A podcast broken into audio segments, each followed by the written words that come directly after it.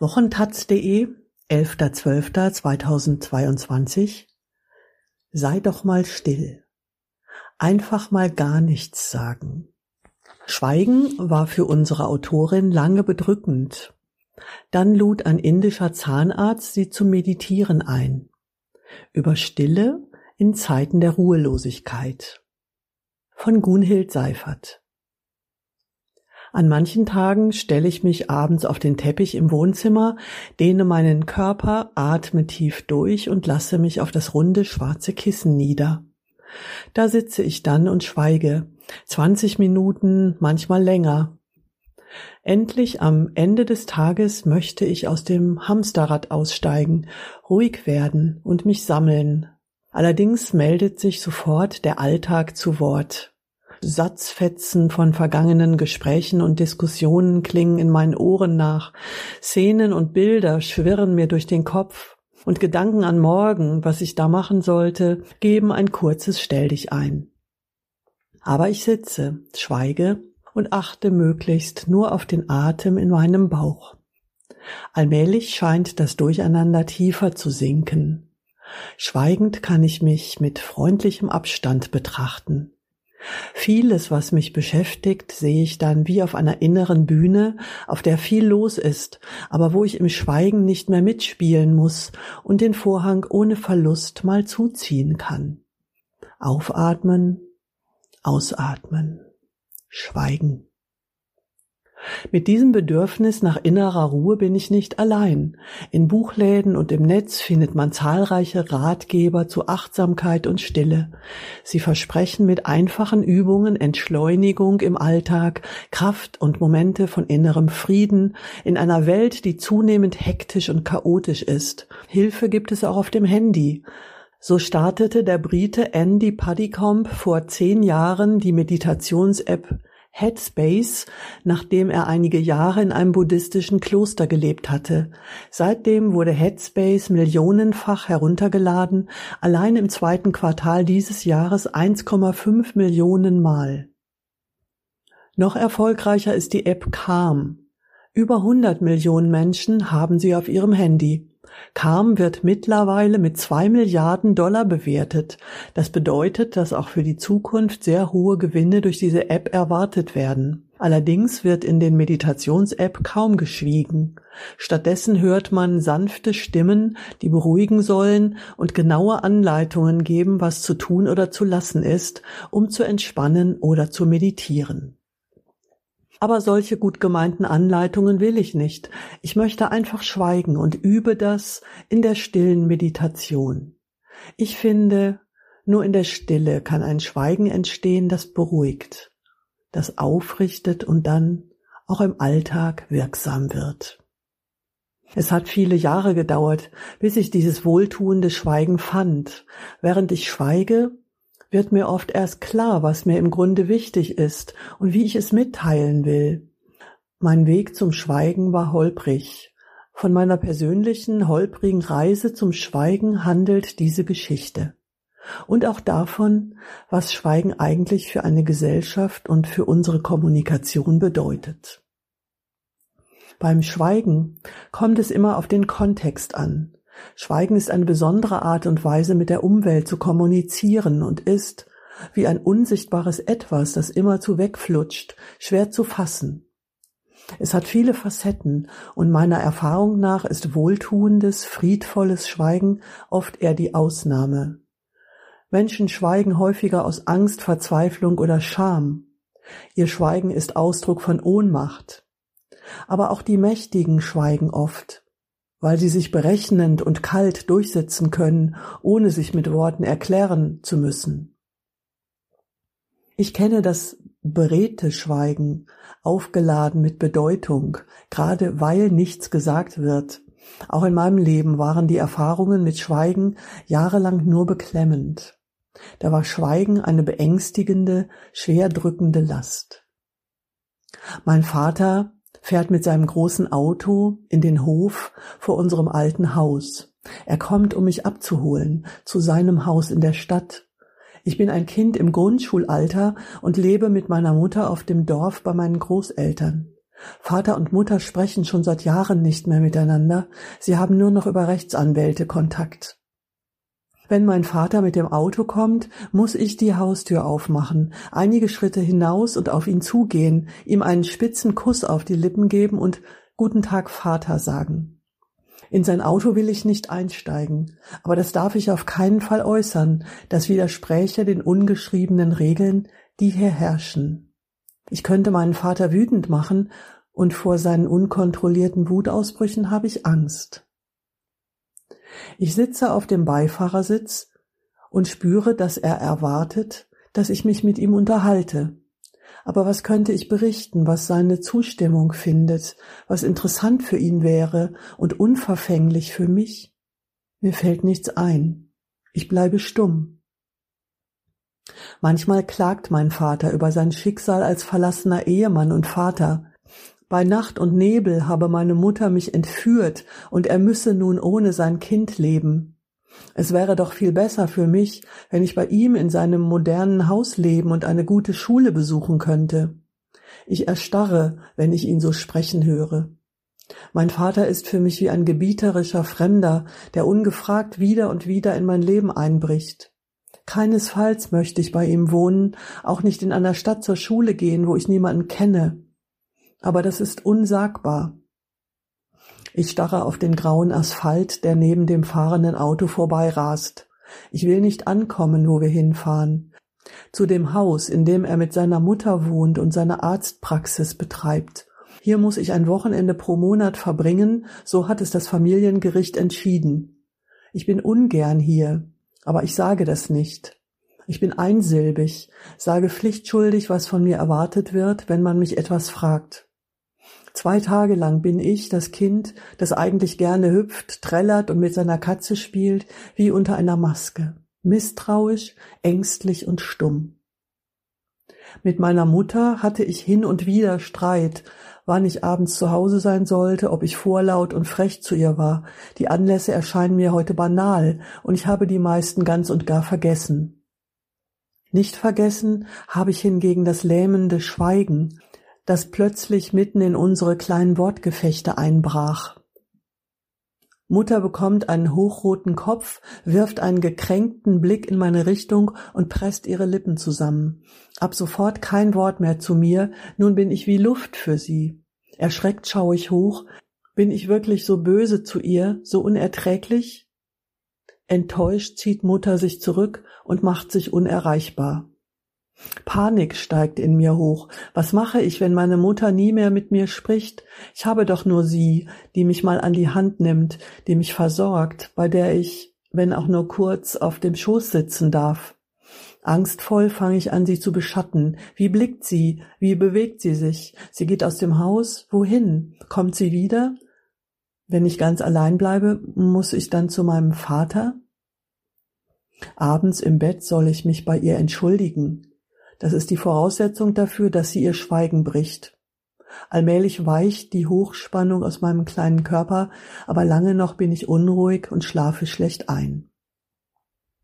Diese Zeit liegt nun schon lange zurück. Ich bin erleichtert darüber, kein abhängiges, emotional schlecht versorgtes Kind mehr zu sein. Heute bin ich eine Frau von 64 Jahren, von Beruf Journalistin. Ich konnte studieren, bin Politikwissenschaftlerin und habe, trotz der Belastungen aus meiner Herkunftsfamilie geheiratet und eine eigene Familie gegründet. Gute Gespräche mit meinem Mann, mit den mittlerweile erwachsenen Kindern, mit Freundinnen und in Gruppen sind mir wichtig. Ich erlebe sie als beglückend und als Grundlage für gute Beziehungen. Meine Angst und Abneigung vor dem Schweigen, die sich in Kindheit und Jugend aufgebaut hatte, bekam erste Risse, als ich mit 30 Jahren für mehrere Monate in Indien war ein Land, in dem die Menschen viel sprechen und sich gerne angeregt unterhalten. Aber sie kennen eben auch Schweigen, vor allem aus spirituellen Gründen. Ich bin im Himachal Pradesh, dem nördlichen indischen Bundesstaat in den Bergen. Da schwillt meine rechte Backe an, es pocht und klopft im Unterkiefer. Der Zahnarzt, den ich in der abgelegenen Gegend ausfindig mache, hält mir ein kleines Röntgenbild vor die Nase. Unscharf zeigt es einen Zahn, der verquer im Unterkiefer sitzt. Es ist eine schlechte Aufnahme von meinem Weisheitszahn. Es tut mir leid, aber ich kann Ihnen nicht helfen, sagt der Zahnarzt und lächelt milde. Ist die Tour in den Himalaya zu gefährlich mit einer Entzündung im Kiefer, frage ich. Ich er habe keinen besseren Röntgenapparat, entschuldigt sich der Zahnarzt. Eine genaue Diagnose wäre ihm nicht möglich und operieren könne er sowieso nicht. Aber möchten Sie vielleicht mitkommen zum Meditieren? Verblüfft schaue ich ihn an. Immer in der Mittagspause fahre ich zu einer Höhle hier in den Bergen und meditiere. Es dauert nur eine halbe Stunde. Kommen Sie gerne mit, es kann beruhigen und erfrischen. Mittags um ein Uhr sitze ich also neben ihm auf dem Boden in einer schattigen Höhle auf kühlen Steinen. Von einem steilen Berg blicke ich in eine Landschaft, die sich im Sonnenlicht ausbreitet bis zum Horizont. Wir schweigen. Mit meiner Zunge fahre ich wieder und wieder zum Zahnfleisch und taste die Schwellung ab. Die Zunge vergrößert, was sie tastet. Vielleicht ist es doch nicht so schlimm, beruhige ich mich. Bald schon habe ich mehr Schmerzen im Hintern als im Kiefer, die spitzen Steine drücken ins Gesäß. Aber ich klage nicht, ich schweige. Nach einer halben Stunde steht der Arzt auf, klopft sich den Staub von der Hose. Warum machen Sie diese Meditation? frage ich. Für mein Karma, sagt er. Aha, als gläubiger Hindu ist für ihn Meditation ein Gebet und er sammelt damit gute Taten für sein nächstes Leben, denke ich. Vielleicht bekommt er dann endlich ein gutes Röntgengerät. Das stille Sitzen in der Höhle hat mir gut getan, mich ruhiger werden lassen, vielleicht auch geduldiger. Ich spüre Sympathie für diesen Arzt, der mir mit seinen bescheidenen Möglichkeiten helfen will. Wir fahren zurück zu seiner Praxis. Er bedankt sich fürs Zusammensein. Ich bedanke mich für die Einladung zur Meditation. Kein Wort mehr über Zahnprobleme. So komme ich zum ersten Mal in Berührung mit wohltuendem Schweigen. Weit weg von Deutschland, weit weg von der Sicherheit, die eine gute medizinische Versorgung mir bislang gegeben hat. Mit Meditation habe ich mich nie zuvor beschäftigt. Welchen Sinn sollte es haben, sich hinzusetzen und zu schweigen? Als junge Frau in der linken, alternativen und feministischen Bewegung weiß ich doch, was zählt. Worte und Taten, möglichst überzeugende Worte und möglichst kämpferische Taten. Aber im fremden Land bin ich wie ein unbeschriebenes Blatt und habe vielleicht auch genau deshalb mehr Freiheit. Wenn ich sitze und schweige, muss ich mich niemandem erklären, mich nicht rechtfertigen wegen mangelndem Engagement. Ich bin erstaunt über mich selbst. Tatsächlich tut es mir gut, eine Weile auf Worte und Taten zu verzichten. Es lockt mich, ruhig zu werden und darauf zu warten, was im Körper und Geist geschieht. Immer wieder gehe ich in einen Tempel oder in eine Moschee, lausche dem Gemurmel und den Klängen dort, setze mich auf den Boden und schweige so wie andere Menschen um mich herum auch. Wie selbstverständlich. Die Österreicher Fritz Betz und René Reichel haben im Jahr 2021 das Buch Schweigen macht Sinn veröffentlicht. Darin betrachten und analysieren die Therapeuten besonders das Schweigen in der Psychotherapie. Und die Autoren spannen den Bogen noch weiter.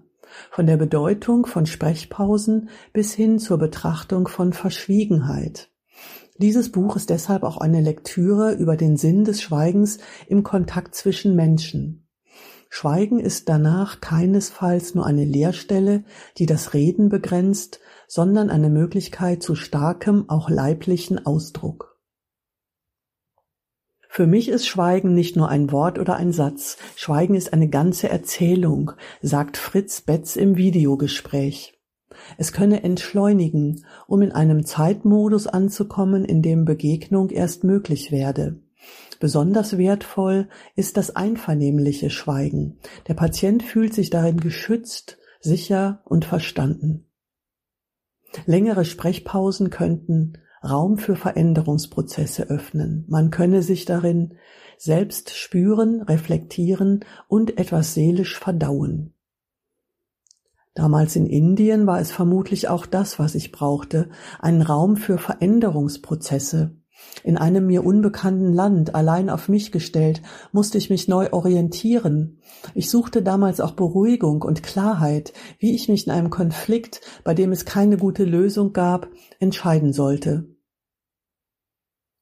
Die Tour in den Himalaya brach ich schließlich ab, rumpelte einen Tag lang mit einem Bus zurück nach Delhi und ließ mir dort bei einem Zahnarzt, der mir versicherte, in Großbritannien seine Ausbildung absolviert zu haben, den vereiterten eingeklemmten Weisheitszahn herausoperieren. Es gab eine Komplikation, eine Verletzung an einem Ast des Trigeminusnervs, seitdem erinnert mich eine taube Stelle an der rechten Unterlippe an diese Zeit. Drei autobiografische Erzählungen zum Thema Schweigen legte im Herbst vergangenen Jahres der Schriftsteller Friedrich Christian Delius vor, der dieses Jahr im Mai verstarb. Der Titel des Buches Die sieben Sprachen des Schweigens. Delius, der in den 70er Jahren mit seinem Text Unsere Siemens-Welt die Nazi-Verstrickungen des Unternehmens zum Thema machte und dafür verklagt wurde, der der RAF eine Romantrilogie widmete, der den Kapitalismus kritisierte und vor drei Jahren den Essay Wenn die Chinesen Rügen kaufen, dann denkt an mich veröffentlichte, dieser Delius widmet ein Buch dem Schweigen. Das überraschte mich und machte mich neugierig.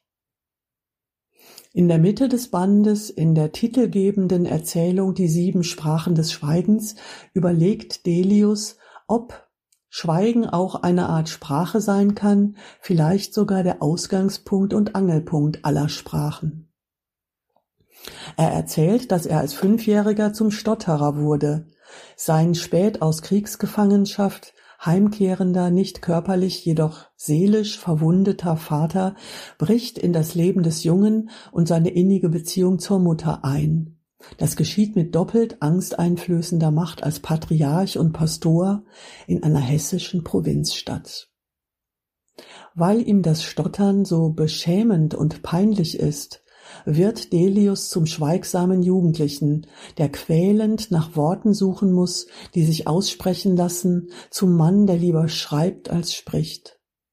Später dann zum Schriftsteller, der die fertige, schablonenhafte Sprache der Mächtigen und Marketing-Experten mit den Mitteln der Literatur seziert. Nach FC Delius gibt es das Schweigen aus Angst vor Autoritäten, vor Urteilen, das Schweigen aus Dummheit, Unwissenheit, das Schweigen aus Schüchternheit und Respekt, das Schweigen aus Verlegenheit und Unentschiedenheit, aber auch das Schweigen aus Überlegenheit, wenn man meint, es besser zu wissen und schlauer zu sein. Das Schweigen aus Faulheit, auch Denkfaulheit. Das Schweigen aus Macht für den strategischen Vorteil, um andere zu irritieren, um Mitleid und Interesse zu provozieren. Aber es gebe eben auch das Schweigen der Mönche und das Schweigen der Verbrecher, das Schweigen der Verzweifelten, das Schweigen über eine Schuld oder Mitschuld, die notwendige Verschwiegenheit und das Schweigen der Liebenden. Ein liebevolles, akzeptierendes und gewährendes Schweigen übt man in der Meditation. Seit knapp 20 Jahren meditiere ich regelmäßig Montagabends in einer Gruppe, hier übe ich, aus der Zerstreutheit in die Sammlung zu gelangen. Ruhig atmend komme ich in freundlichen Kontakt mit mir selbst und der Welt. Es kann sein, dass sich dabei Überraschendes auftut, das klärend und befreiend wirkt. Nach dem Tod des Gründers und langjährigen Leiters vor sechs Jahren leiten zwei Männer und drei Frauen abwechselnd unsere eineinhalbstündige Meditation. Ich bin eine von ihnen. Das Ritual ist schlicht. Nach den ersten fünf Minuten in Stille berichtet jeder kurz, wie es in Familie, Beruf oder mit der Gesundheit geht, was man erlebt hat, was Sorgen macht, was Lebensfreude schenkt oder Hoffnung macht. Die anderen hören aufmerksam und schweigend zu. Nach einigen Übungen, um Körper und Atem zu spüren, spricht die Leiterin Impulsworte zur Einstimmung und schlägt dreimal die Klangschale. Damit ist die Meditation eingeläutet. Meistens kommen acht bis zehn Personen. Wir sitzen im großen Kreis auf Kissen, Meditationsbänkchen oder Stühlen, versammeln uns um das Licht einer weißen Kerze, die in der Mitte in einer braunen Keramikschale brennt. 20 Minuten oder etwas länger schweigen wir gemeinsam. Ertönt wieder die Klangschale, stehen wir auf, gehen zwei Runden im Kreis, hintereinander, schweigend. Das tut dem Kreislauf und den Beinen gut und übt ein, auch in Bewegung, innerlich gesammelt zu sein. Noch einmal setzen wir uns, der Grung der Klangschale ertönt, wir sitzen weitere 20 Minuten schweigend. Zum letzten Mal an diesem Abend hören wir die Klangschale, stehen auf. Die Anleiterin verabschiedet sich mit guten Wünschen, reihum schauen wir uns an, die Blicke begegnen sich, lächelnd im Schweigen. Die 15 Frauen und Männer, die zur Gruppe gehören, sprechen nicht darüber, was während der Stille in ihnen geschieht. Niemand möchte die inneren Prozesse, die ohne Worte möglich sind, zerreden. Die kleinen Mitteilungen zu Beginn des Abends und manchmal auch ein freundschaftliches Gespräch im Anschluss draußen außerhalb des Meditationsraums reichen meistens, um in Kontakt zu bleiben. Weil ich für diesen Artikel über Schweigen recherchiere, frage ich ein Mitglied der Gruppe dennoch, ob er darüber reden würde, was er in der Stille erlebt. Ich habe ein Bedürfnis, einen Kontrapunkt zu setzen zu meinem sonstigen Leben, zum Handeln, auch zum Handeln müssen nach außen, sagt der 62-Jährige, der als Kinderarzt arbeitet. Aber es ist jedes Mal unterschiedlich. Da gibt es Zeiten, in denen ich alles um mich herum abstellen kann, ich wie versunken bin. Ich habe dann das Gefühl, wie umhüllt zu sein, auch verbunden zu sein mit der geistigen Welt. Schweigen ist viel mehr als nicht zu wissen, was man sagen soll. Es ist eine jahrhundertealte spirituelle Praxis. Sie erlebt eine Renaissance im Westen, seit viele Menschen der kaum mehr verständlichen Worte und liturgischen Rituale überdrüssig sind, die in Gottesdiensten oder anderen spirituellen Feiern gemacht werden. In meiner Gruppe sind einige christlich geprägt, andere stehen dem Zen-Buddhismus nahe und wieder andere wollen sich, gerade wenn es um Meditation geht, nicht festlegen. Es gibt auch Tage, da bin ich voller Unruhe und die Gedanken toben in mir, spricht der Arzt über seine Erfahrungen während des Meditierens.